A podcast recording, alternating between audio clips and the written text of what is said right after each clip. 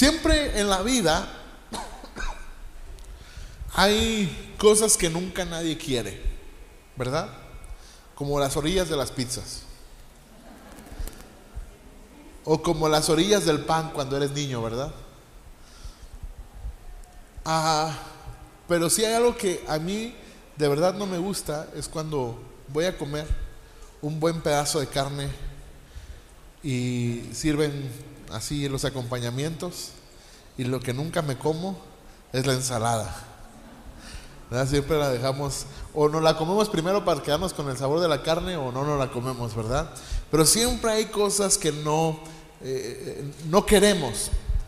El motivo por el cual no lo queremos rechazándolo. Pero el hecho de que algo no te guste no significa que no pueda ser provechoso para tu vida. Yo recuerdo cuando era niño, si hay algo que a mí así de verdad odiaba, pero odiaba eran las inyecciones. Yo recuerdo, tenía unos, este, si mal no recuerdo, tenía como unos ocho años y me dieron paperas. Ya sabes que aquí con las inflamado y tenía que haber dos, tenía que tomar dos inyecciones. Todavía me acuerdo clarísimo que me inyectaron porque aparte mi mamá como enfermera pues sabe inyectar, entonces tenía este, inyecciones gratis en casa, ¿verdad? Entonces mi mamá me inyectaba, me inyectó la primera y la segunda, me acuerdo perfectamente que no me dejé. Es más, ese día todavía me acuerdo, a lo mejor mi mamá se acuerda, que fue la pastora de la iglesia, ¿verdad? Esta Lulú, y estaba ahí y tratando de convencerme y convencerme y convencerme. Y de ahí hasta que tenía como 20 años nunca dejé que alguien me inyectara. Pero el hecho de que no me gustara no significa que no fuese provechoso. Aunque me doliera por un momento, iba a ser provechoso el medicamento para lo que estaba pasando. Y de hecho, recuerdo perfectamente cuándo fue la siguiente vez que me inyectaron. Y fue una vez que estaba trabajando en una tienda de instrumentos, fui a la bodega, subí por, un, por una caja y me caí y a la hora que caí hice esto y en los anaqueles me, me corté. De hecho, todavía por ahí, pues quién sabe dónde lo tengo, pero por ahí lo tengo. Aquí, este. Hice así y me, me abrí y me dieron cuatro puntadas. Y para poderme este, suturar, me inyectaron también contra el tétanos y esa fue la siguiente inyección. Todavía me acuerdo cuál fue la siguiente inyección que me dieron. Pero el hecho de que no me gustara, y de hecho me dejé inyectar porque, porque me tuve que aguantar la vergüenza, porque la enfermera me dijo, ¿a poco tan grandote y no sé qué Y me aguanté la vergüenza y dije, no, sí, me dejo. Fue más por orgullo que por dejarme. Pero es porque era provechoso para mí. ¿Sabes? Algo pasa similar con la vida cristiana. Y es que cuando hablamos de las promesas de Dios, de las promesas que, de Dios que están en la Biblia, es muy curioso, pero a veces hasta no las inventamos, ¿verdad? Sobre todo en el libro de los Salmos, que teológicamente es un libro poético y a veces no son promesas, sino simplemente es la percepción de quien está escribiendo cómo Dios se reveló a su vida, ¿verdad? Y nosotros decimos, no, es una promesa y yo hasta las, las decimos, las arrebato, las declaro, y hay un montón de cosas, ¿verdad? Pero pero terminamos inventándonos promesas, ¿no? Terminamos poniendo en, los labios de Dios palabras que Él nunca dijo como promesas, y porque nos encanta decir que vamos a tomar las promesas de Dios. Es más, hasta tenemos Biblias de promesas. Yo tengo una Biblia, no sé si tú la tengas, pero tengo una Biblia que se llama Biblia de las promesas, que vienen subrayadas todas las promesas de Dios para su pueblo o, para nosotros, ¿verdad? Y me, me encanta porque es cierto, Dios nos ha prometido muchas cosas y eso nos habla de su fidelidad. La Biblia dice porque fiel es el que prometió. Si Él lo dijo, lo va a cumplir. Dios mismo dice, mi palabra que la envié va a cumplir el propósito por el cual la envié y no volverá a mí vacía. Y eso está increíble, pero hay una promesa que no es tan agradable. Es como la ensalada en este platillo. Es como la orilla de la pizza en esta deliciosa pizza. en este delicioso alimento que es la palabra de Dios. Y esta es una promesa que Jesús hizo a sus discípulos, pero que nadie quiere. Por eso el tema de hoy literalmente es ese, la promesa que nadie quiere. Ya conmigo la promesa que nadie quiere. Porque si yo preguntara, ¿cuántos queremos ser bendecidos? ¿Verdad que sí? Ay, no se haga el espiritual, ¿verdad que sí? Todos queremos ser bendecidos. ¿Cuántos en tiempos difíciles queremos ser sustentados? ¿Cuántos en tiempos de enfermedad queremos ser sanados? Así, lo, así es, es la verdad. Pero si yo te pregunto, ¿cuántos de nosotros quisiéramos sufrir?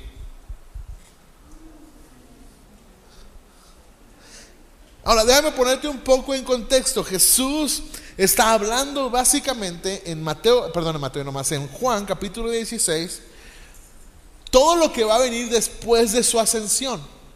De hecho, comienza a hablar de lo que va a pasar a partir de su aprehensión y muerte. Y les dice, ustedes se van a dispersar y me van a dejar solo, pero no, no hay bronca, el Padre está conmigo.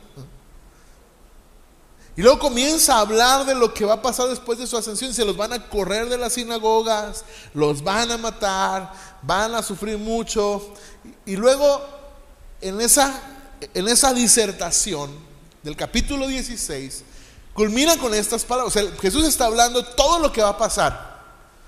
Todo lo que les va a pasar a sus discípulos después de que lo aprendan lo maten, resucite y ascienda a los cielos. Jesús les está advirtiendo todo lo que va a pasar, paso por paso. Incluso, de hecho, les dice que va a venir el Espíritu Santo, dice, va a venir el Consolador, no los va a dejar huérfanos, no los va a dejar solos. Pero comienza a decir paso a paso lo que van a pasar. Y la mayoría de ese pasaje es sufrimiento, persecución, angustia. Y luego Jesús se avienta una frase de esas que yo de verdad cuando, estemos cara a cara con el Señor le voy a preguntar, Señor, ¿querías jugarnos una broma? ¿Estaba siendo sarcástico o cómo estaba el rollo ahí? Porque es una frase que de verdad saca mucho de onda. Imagínate que está diciéndole, los van a matar, los van a perseguir, va a pasar un montón de cosas, pero no se preocupen, le digo estas cosas para que tengan ánimo.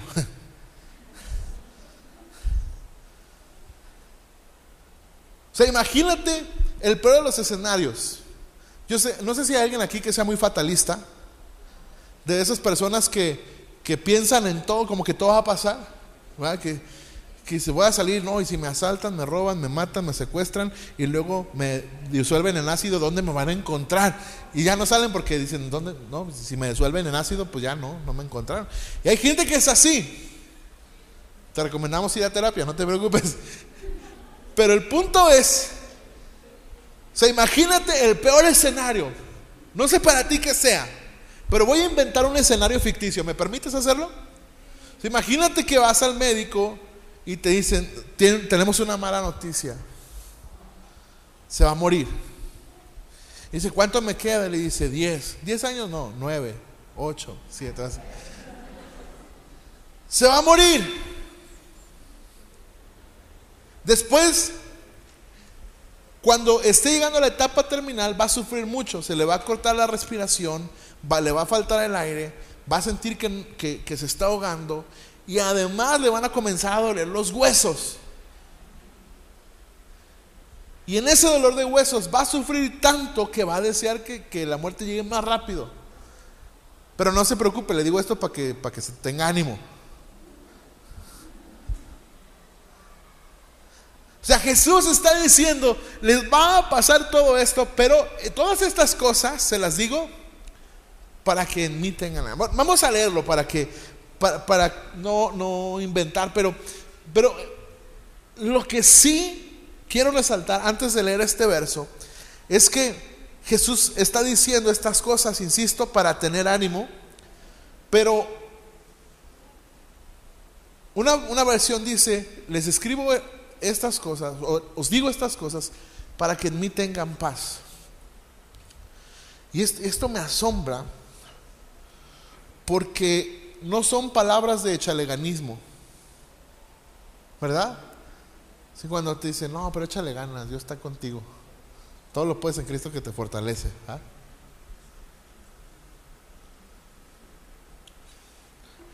No te lo reveló ni carne ni sangre, ¿eh, Roma? Está bien bueno eso.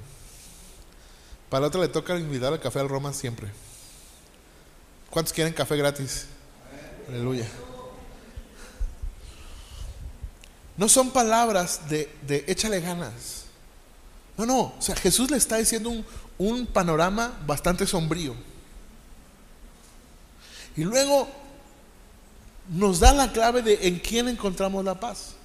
Ahora, vamos a leerlo. Dice Juan capítulo 16, verso 33. Este verso tan cortito, va, vamos a dar toda la predicación en este verso tan, tan cortito porque revela una verdad muy profunda. ¿Ok? ¿Estamos? Va, dice, estas cosas les he hablado, ¿para qué? Para que en mí tengan paz. En el mundo Tendrán tribulación, pero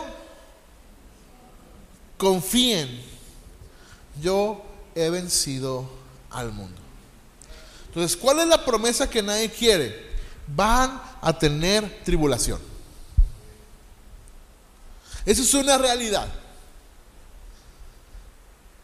Estaba platicando con un amigo, les platicaba el miércoles, que él a su vez platicaba con alguien y le decía, si tú llegaste al cristianismo pensando en que era una opción para la resolución de conflictos, te equivocaste de religión. El cristianismo no sirve para dejar de sufrir, aunque haya quien quiera parar de sufrir. No sirve para parar de sufrir, porque de hecho es una promesa en este mundo que dice, vamos a tener tribulación. Ahora, la palabra del griego que se utiliza para tribulación, el sentido en el que se utiliza, es un estado de adversidad física, mental, social o incluso hasta económica. Pero el énfasis está en la adversidad, es decir, de cualquier tipo. La pregunta es, ¿alguien de aquí ha tenido adversidad siendo creyente?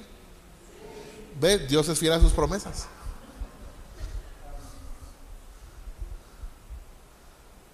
Vamos a tener tribulación, pero quiero, quiero, de verdad quiero ser muy breve porque quisiera orar al final, pero sí quisiera usar algunos, algunas palabras que se traducen en algunas versiones y el sentido que se le da de, de esta tribulación, de esta aflicción, de este sufrimiento. Porque es una verdad, lo vamos a tener. Es la promesa que nadie quiere yo, les digo, ¿cuántos creen que todo lo que pise la planta de nuestro pie el Señor nos lo ha dado? Bien sacado de contexto, pero sí lo creemos, ¿verdad que sí? O sea, ni habla de eso, pero todos andamos pisando. Yo, yo, yo me acuerdo que a nosotros cuando éramos jóvenes nos decían, no, y dale un pisotón a la morra que te gusta, ¿verdad? Es todo lo que pise la planta del Señor. O así como decía la alabanza, qué bonito pisotón, pisotón, ¿va? Pero si yo pregunto, ¿cuántos quieren sufrir? Nos sale la inspiración del profeta Juan Gabriel, ¿verdad que sí? Decimos, yo nunca, nunca había llorado, y menos de dolor. Pero vamos a tener tribulación. Ahora, las, acepciones que se utilizan en la, palabra eh, griega Número uno es sufrimiento. Ya conmigo sufrimiento. Sufrimiento básicamente es dolor físico o moral. Yo no sé si a alguien le ha tocado sufrir. Yo sé que asociamos el concepto de sufrimiento como alguien así que llora todo el tiempo, se siente sufrida calo y así, ¿no? Pero, pero es un dolor. No habla de intensidad, sino simplemente es un dolor. Ahora, ¿cuántos les ha dolido algo? Todos. ¿Alguien ha sufrido migrañas? ¿Sí? Mire, está comprobado científicamente que la gripe de un hombre se compara casi a un parto sin anestesia de una mujer. De verdad. ¿Dicen amén los hombres? Aleluya.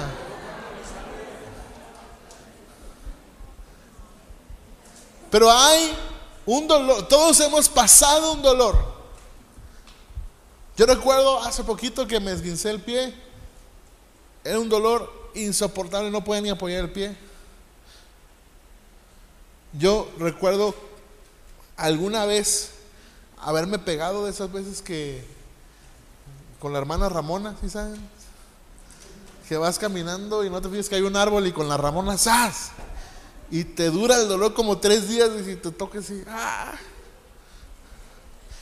Todos hemos sufrido. El problema es que entendemos el sufrimiento como algo malo y queremos evitarlo a toda costa. Porque estoy hablando de puros escenarios accidentales. Pero recuerdo, en, estos días, mi hija, eh, un día se nos puso con mucha fiebre y no tenía nada. O sea, literalmente de un día para otro se puso con fiebre y no se le bajaba. Y, curioso porque andaba jugando y mi esposa le midió eh, la temperatura y tenía 38 de temperatura y estaba jugando como si nada. Y al día siguiente, como ponerte de magia, ya estaba más grande. Bueno, está comprobado que crecer duele. Para crecer hay que sufrir. Los huesos crecen y eso duele.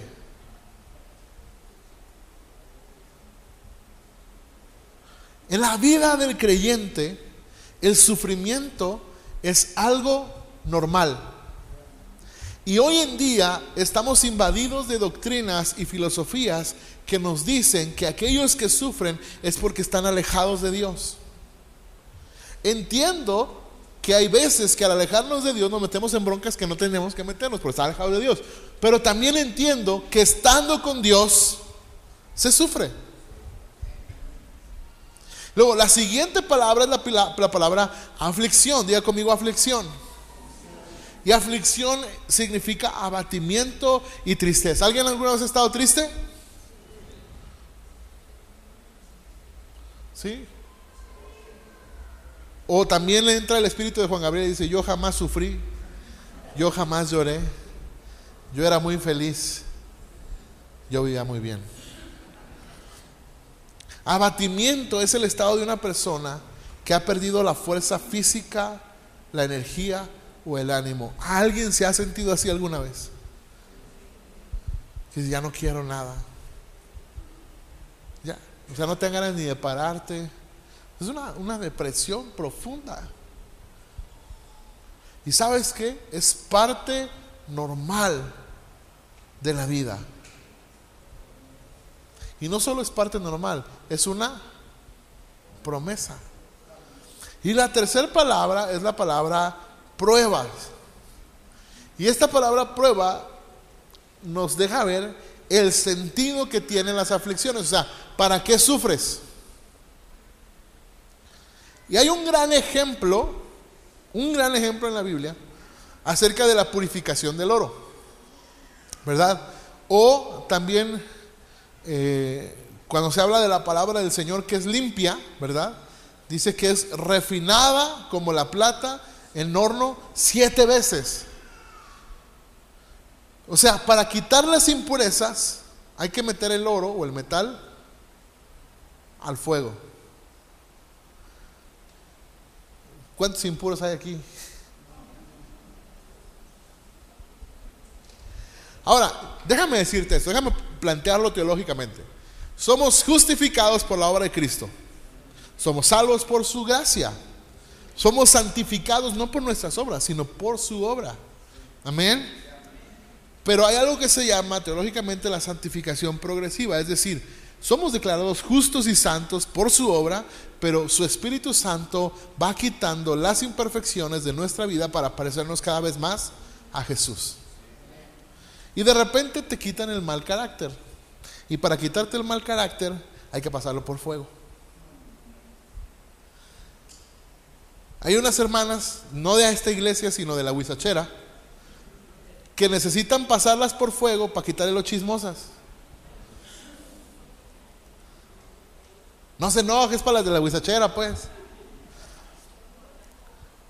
Hay también personas que quizá tenemos malos hábitos, hábitos ocultos, y que la temporada difícil, el sufrimiento, lo que Dios está haciendo es quitarnos las impurezas. Nos está probando para ver qué es lo que nos falta ser moldeado a la imagen de Jesús. Por eso es que es tan importante darle este sentido a las aflicciones. Porque las aflicciones tienen un propósito y es probarnos. Y quizá tú hoy venías y decías, no, es que ¿De qué me sirve venir tanto a la iglesia si siempre es lo mismo, sigo teniendo esto? ¿De qué me sirve venir a la iglesia si de repente sigo cometiendo los mismos errores? Ah, lo que no quiero hacer exactamente es lo que hago. No te preocupes, hasta el Pablo decía lo mismo. Lo que no quiero hacer es lo que hago. ¿Qué me va a librar de este cuerpo de muerte? Lo que pasa es que Dios está quitando las impurezas. Por eso tenemos que dar gracias cuando vengan las aflicciones. Te lo voy a poner en un sentido bien práctico. ¿Me permite? Un pastor en California dijo una vez. Ah, es que vi la pensé que era de los temerarios, pero no eran los Thundercats. Un pastor en California dijo una vez, me encanta que tiemble, porque cuando tiembla, se me llena la iglesia.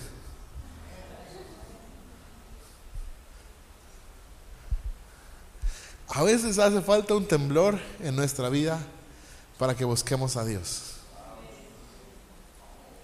Por eso benditas aflicciones que Dios usa para acercarnos a Él. Ahora, la pregunta es, ¿qué tengo que saber de las aflicciones?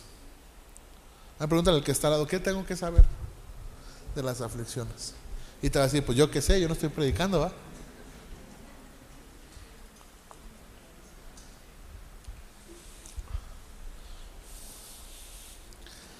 Número uno, no voy a evitar la aflicción. Es lo primero que tienes que saber. Hay un tipo de evangelio que quiere evitar a toda costa la aflicción. Es más, pretenden pagar por evitar la aflicción. ¿Verdad? Este evangelio de la prosperidad de, no, tú dale a Dios y es más, dale de cachetadas a mamón ahí con, con un billete de 50 dólares, así, ¿verdad? De ahí sacaron la canción, ¿verdad? Le sufre, ¿verdad que sí? Te golpearé con 20 dólares, así.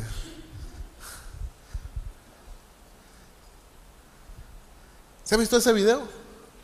Sí, si no lo ha visto, no lo vea, no se contamine.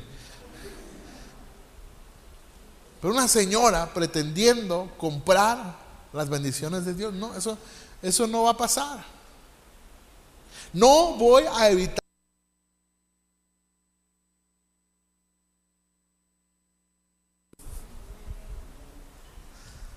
Jesús dijo, van a tener aflicción. O sea, imagínate el escenario. Jesús diciendo, hijos, van a tener aflicción. Y el Evangelio de la Prosperidad. ¿Cuánto por no pasarla? ¿Verdad?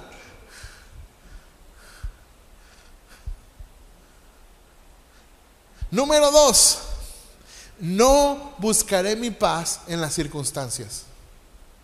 Porque además Jesús dijo, le dije que en un pasaje pequeño, me estoy basando solo en las frases de este pasaje. Jesús dijo, les he dicho estas cosas para que en mí tengan paz. ¿Sabes cuál es el problema? Que cuando pasamos aflicciones buscamos la paz en las circunstancias. Quiero decirte que las aflicciones sirven para que al que busquemos primeramente sea Jesús. No estoy diciendo que Jesús no use algunas herramientas, que Jesús no nos mande a algunos lugares. Por ejemplo, te voy a poner un ejemplo bien clásico, ¿verdad? Estoy enfermo. Y yo digo, yo voy a buscar a Dios y no a los médicos. Pues no se trata que no vayas al médico. Yo pongo mi confianza en Jesús y voy a hacer lo que me toca, voy a consulta, pero mi confianza, mi paz está en que su voluntad es perfecta. Por eso tengo paz, porque pase lo que pase, confío en su voluntad. Tener paz implica confianza. La pregunta es, cuando tienes aflicción, ¿dónde buscas tu paz? Te voy a decir la verdad. La mayoría de nosotros buscamos tener paz en la ausencia de conflictos o en la ausencia de sufrimiento. Todos buscamos un día dejar de sufrir para tener paz. Y decimos, no, ya cuando, cuando termine de pagar esta deuda, ahora sí voy a tener paz. No era cuando, de verdad, cuando mi suegra se vaya, voy a tener paz.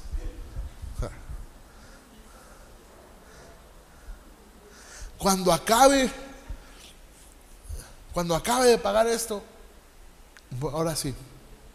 Es más, cuando cambie mi esposo o mi esposa, ese día voy a tener paz. Cuando mis hijos vengan a la iglesia, tener, ¿te digo algo? No es cierto. Vas a venir a la iglesia y vas a seguir sin paz si no buscas tu paz en el único que la puede dar, que es Jesucristo. Por eso, lo que tengo que saber de las aflicciones es que no buscaré mi paz en las circunstancias. Y número tres, no debo tener miedo. Porque Jesús dijo, les he dicho todo esto para que en mí tengan paz. Así que en este mundo van a tener aflicción, pero no teman, porque yo he vencido al mundo. ¿Sabes cuál es el gran problema de una aflicción que no está bien direccionada o bien comprendida? Que además de robarnos la paz, nos tiene llenos de temor. El temor a perderlo todo.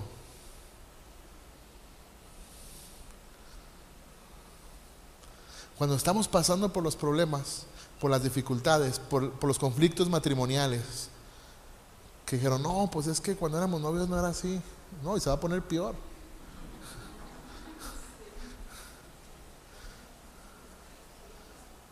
Es como cuando dicen, ah, es que el hombre que me tocó, pues ¿dónde era la rifa? Va?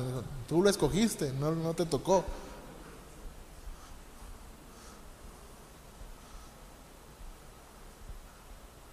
Cuando está el conflicto en el matrimonio, cuando está el conflicto con los hijos, en el trabajo, con ese jefe que te cae bien gordo, o con el cliente que, que dices, ojalá y ya no quisiera venderle nunca más.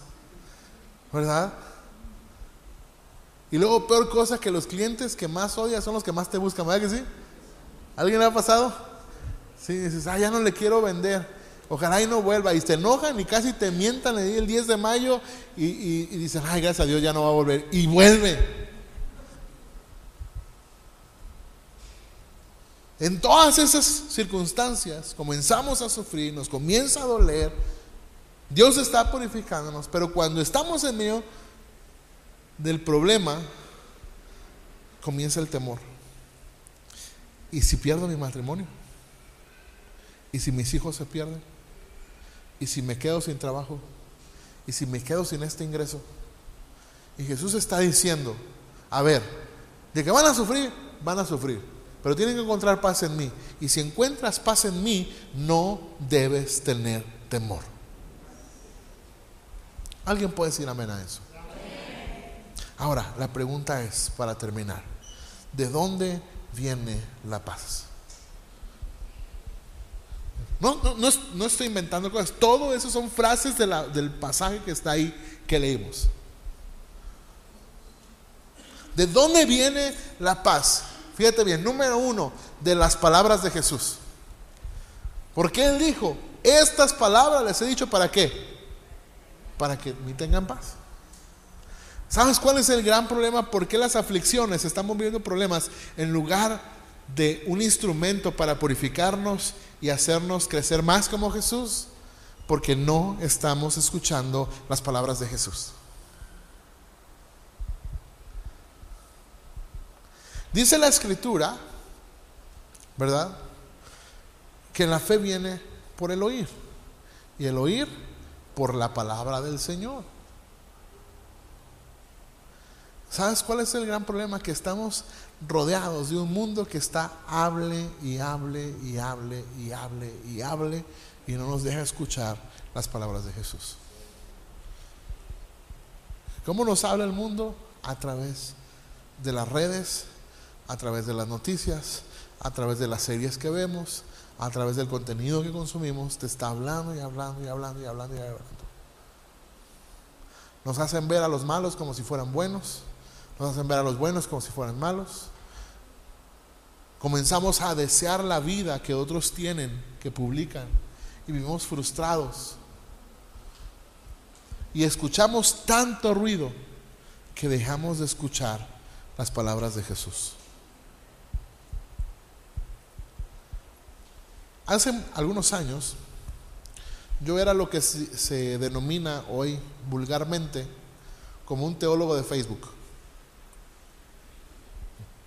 Es decir, alguien que se la pasa peleando con todo el mundo. Así, pero yo encontraba placer en tener la razón. Y cuando ya no te contestaban o te atacaban y luego te burlabas así como, ja, ja, ja, yo tengo la razón. Pero me di cuenta de algo, que estaba perdiendo demasiado tiempo. Y mi enfoque estaba en qué me contestaban y qué contestaba y me estaba perdiendo de una maravillosa vida que estaba ahí con mi esposa, en mi familia. Yo sé que las, como nos enseñó el pastor Duff. Las redes sociales tienen implicaciones reales, pero también sé que basta con apagar las notificaciones y se acabó la preocupación. Entonces comencé a hacer esto, quité a toda la gente que no conocía. Personas que tengo en Facebook generalmente las conozco en persona. Es muy raro, si hay personas que no conozco en persona, pero que hemos platicado y hemos entablado conversaciones y, saludables. Pero es muy raro que tenga alguien que no conozca. Pero me da, me da mucha risa porque todo eso hace tanto ruido que nos inventamos una vida que es sumamente irrelevante. O sea, la neta se lo voy a poner así. A mí qué me importa lo que digan de mí en Facebook, sinceramente. O sea, que digan que yo, mira, no me pasó nada.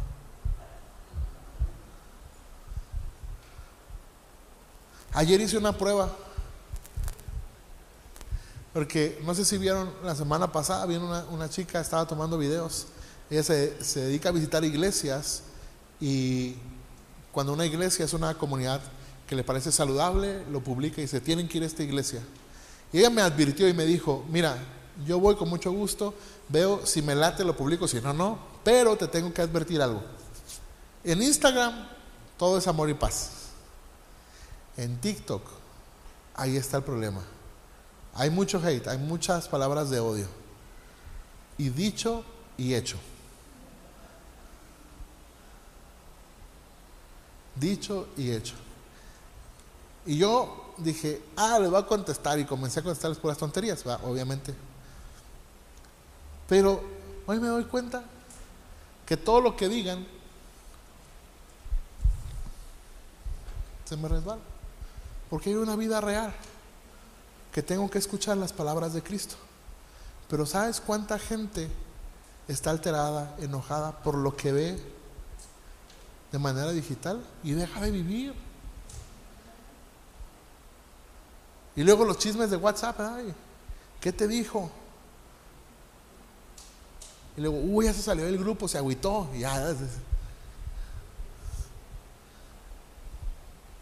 Y son cosas irrelevantes y consumen tiempo y consumen energías y te, te comienzan a consumir emocionalmente en lugar de escuchar las palabras de Jesús. Jesús dijo, mis palabras son espíritu y son vida. ¿Quieres ser vivificado en tu espíritu? Escucha las palabras de Jesús. Y eso te va a dar paz en medio de las aflicciones. Te pongo un ejemplo bien sencillo. Lo voy a poner bien exagerado para que se oiga más chido, ¿ok? Imaginemos el mismo escenario de alguien con una enfermedad terminal. Y vienen las palabras de Jesús a través del apóstol Pablo, cuando Pablo dijo, pues mira, si vivimos, para Dios vivimos. Y si morimos, para Dios morimos. Así que sea que vivamos o que muramos, del Señor somos. Solo en las palabras de Jesús puedes encontrar paz. Número dos, confiar en su victoria. Jesús dijo, les hago estas palabras para que en mí tengan paz. Porque van a tener aflicción en este mundo. Pero no teman, porque yo he vencido al mundo. ¿Sabes qué nos falta recordar? La victoria de Jesús sobre la muerte, sobre el pecado, sobre todo aquello que este mundo o que en este mundo nos asedia. Que a pesar del sufrimiento voy a crecer y voy a ser más como Jesús. Porque confío que aunque mi vida se termine, su victoria me da vida eterna. Porque confío que aunque esté pasando por el valle de sombra, como decía David, puedo no temer mal alguno, porque Él ha vencido. Jesús dijo, no teman al que pueda, al que puede dañar el cuerpo. Ese no, no hace nada. Así que aunque la vida se acabe en este mundo, yo confío en la victoria de Cristo Jesús que Él es el que venció, hoy lo recordamos, ¿no? En la cruz del Calvario. Jesús fue el único que estando en la cruz clavado dijo, consumado es. Consumado es. Hecho está. Ya, no hay más. Se acabó. Game over. Ya, no hay nada más que hacer. Su victoria. Y luego me encanta Pablo cómo lo dice, o cómo lo expresa muy poéticamente, ¿no? Dice que anuló el acta de decretos que, eran, que nos era contraria y avergonzó públicamente a sus adversarios. Esta, esta escena del desfile triunfal, ¿no? ¿Se acuerdan de esas escenas en los tiempos bélicos donde regresaban a casa y tenían a los prisioneros exhibiéndolos como un trofeo, decir, les ganamos? E, esa idea Pablo la traslada y dice, nosotros podemos confiar en el Dios que venció a la muerte, que venció al pecado y que los exhibió públicamente, demostrándonos que su victoria fue consumada en la cruz y posteriormente en su resurrección. Así que podemos confiar en que Él venció y eso nos va a dar paz en medio de las aflicciones. Así que aunque nunca quieras esta promesa, te la van a cumplir. Vas a tener aflicción pero Jesús te lo advirtió para que en Él tuvieras paz. En sus palabras, en su victoria, y que recuerdes, con esto termino, todo está en Jesús. Porque Él dijo, les escribo esto para que en mí tengan paz. Jesús les dijo a sus discípulos, mi paz les dejo, mi paz les doy. No como el mundo la da. ¿Sabes cómo da la paz el mundo?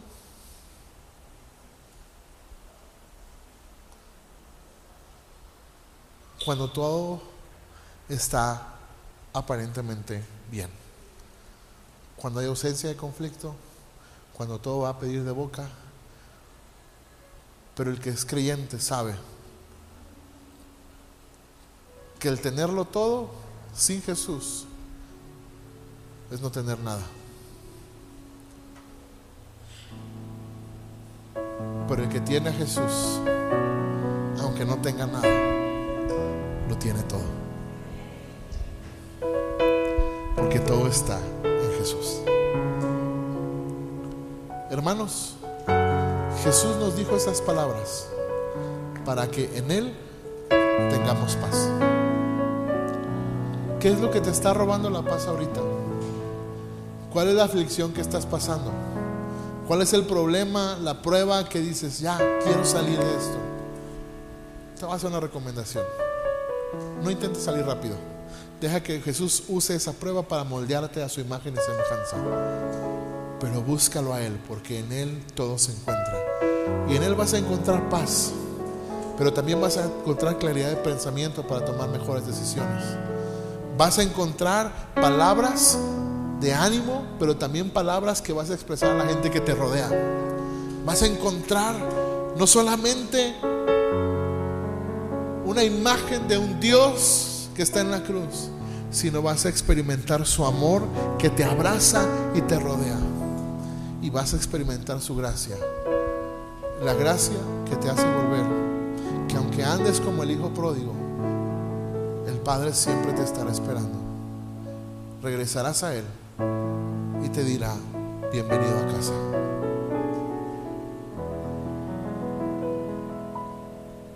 Por eso David dijo,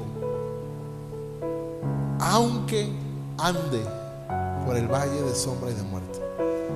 No dijo, Señor, te pido que no me lleves por el valle de sombra. Dijo, aunque ande por ahí, no temeré mal alguno. Su vara y su callado me infunden aliento. Y esta escena me encanta. Me encanta. No sé si pueda pasar, no sé quién de las chicas coristas, para que cantemos ese, ese canto del Salmo 23. Pero en lo que pasa, me encantaría ponerte esta escena. ¿Has leído Salmo 23? Que dice, aderezas mesa delante de mí en presencia de mis angustiadores. ¿Se has leído eso?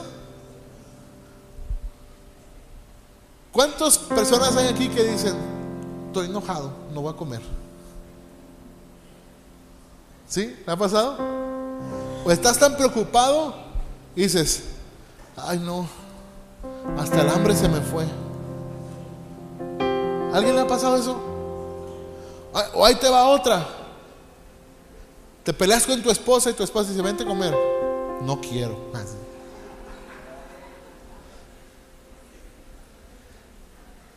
Ahora estás pasando una enfermedad y dices, generalmente el médico te dice, tienes que comer y uno dice, no, me siento muy mal, no quiero comer. Te estoy poniendo varios escenarios acerca de la comida, ¿ok?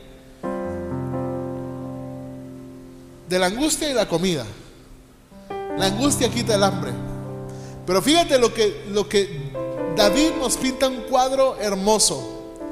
David está pintando un cuadro donde hay personas que lo van a atacar y la manera en que Dios va a demostrar que Él es la seguridad de David,